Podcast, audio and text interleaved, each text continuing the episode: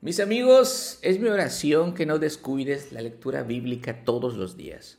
Nunca te apartes de la palabra de Dios para que tu fe sea fortalecida.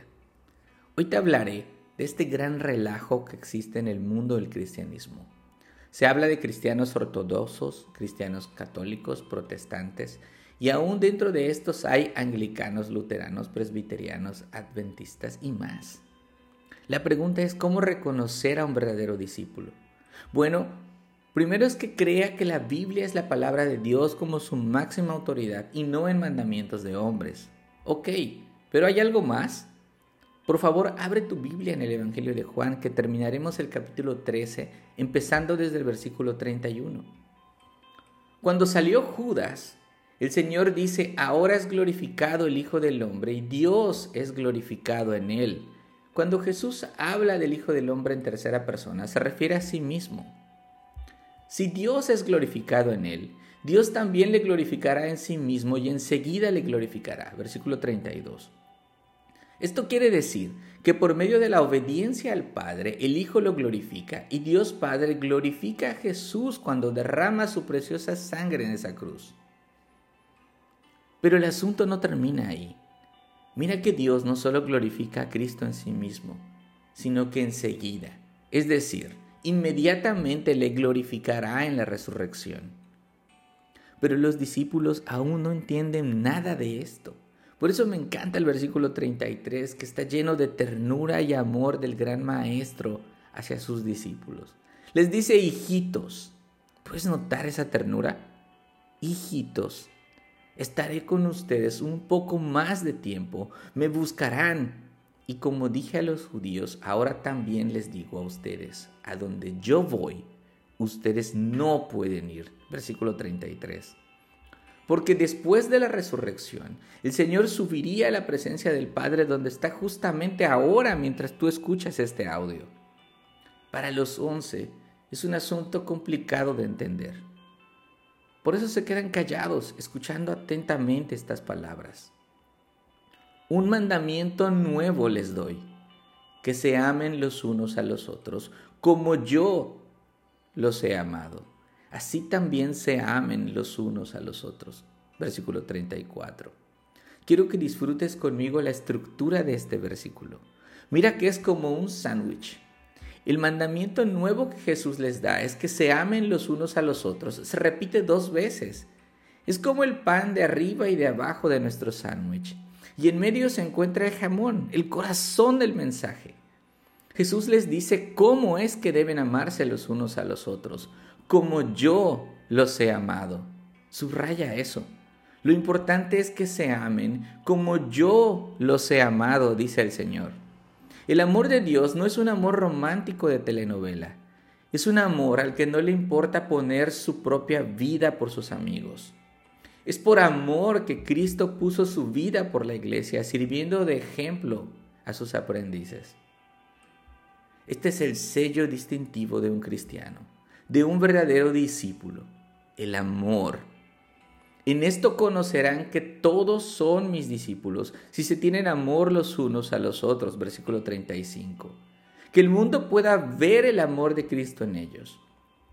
Años después, Pedro hablando de Jesús describe este amor así. Cuando lo ultrajaban no respondía ultrajando.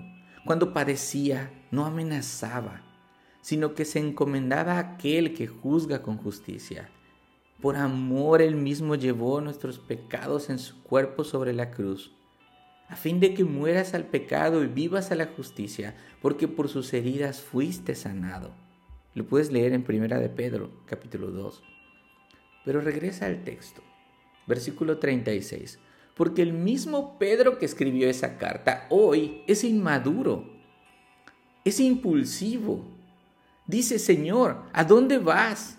Jesús responde, a donde yo voy, tú no me puedes seguir ahora, pero me seguirás después. Mira que dice, me seguirás después. Eso no lo dijo a los judíos que le rechazaron y que querían matarlo porque se hacía igual a Dios. Esta es la esperanza de todos aquellos que han creído en Cristo como Señor y Salvador y obedecen a Jesús amando a los demás, al grado de poner su vida misma. El amor por las almas que se irán al infierno mueve a un verdadero discípulo a poner su propia vida por la salvación de los demás, porque aguarda una esperanza, un día ver a su Señor Jesús. Pedro no solo es impulsivo e inmaduro, también es terco. Mira el versículo 37. Señor, ¿por qué no te puedo seguir ahora mismo? Yo daré mi vida por ti. Jesús le respondió, ¿tu vida darás por mí? Versículo 38. Las intenciones de Pedro no son malas, pero él quiere hacerlo desde su zona de confort y con sus propias fuerzas. Dice la Biblia en Zacarías 4:6, no por el poder ni por la fuerza, sino por mi espíritu, dice el Señor de los ejércitos. En el futuro, en el día de Pentecostés, Pedro será lleno del Espíritu Santo que lo capacitará para cumplir su misión y en verdad dar, su vida por la causa de Cristo. Pero la versión de Pedro de este tiempo aún debe conocer el amor de Jesús para poder imitarlo y amar a otros como Cristo lo amó a él. Por el momento, solo tiene frustrado y triste el corazón porque su maestro le ha dicho, te aseguro que antes de que cante el gallo me negarás tres veces. Versículo 38.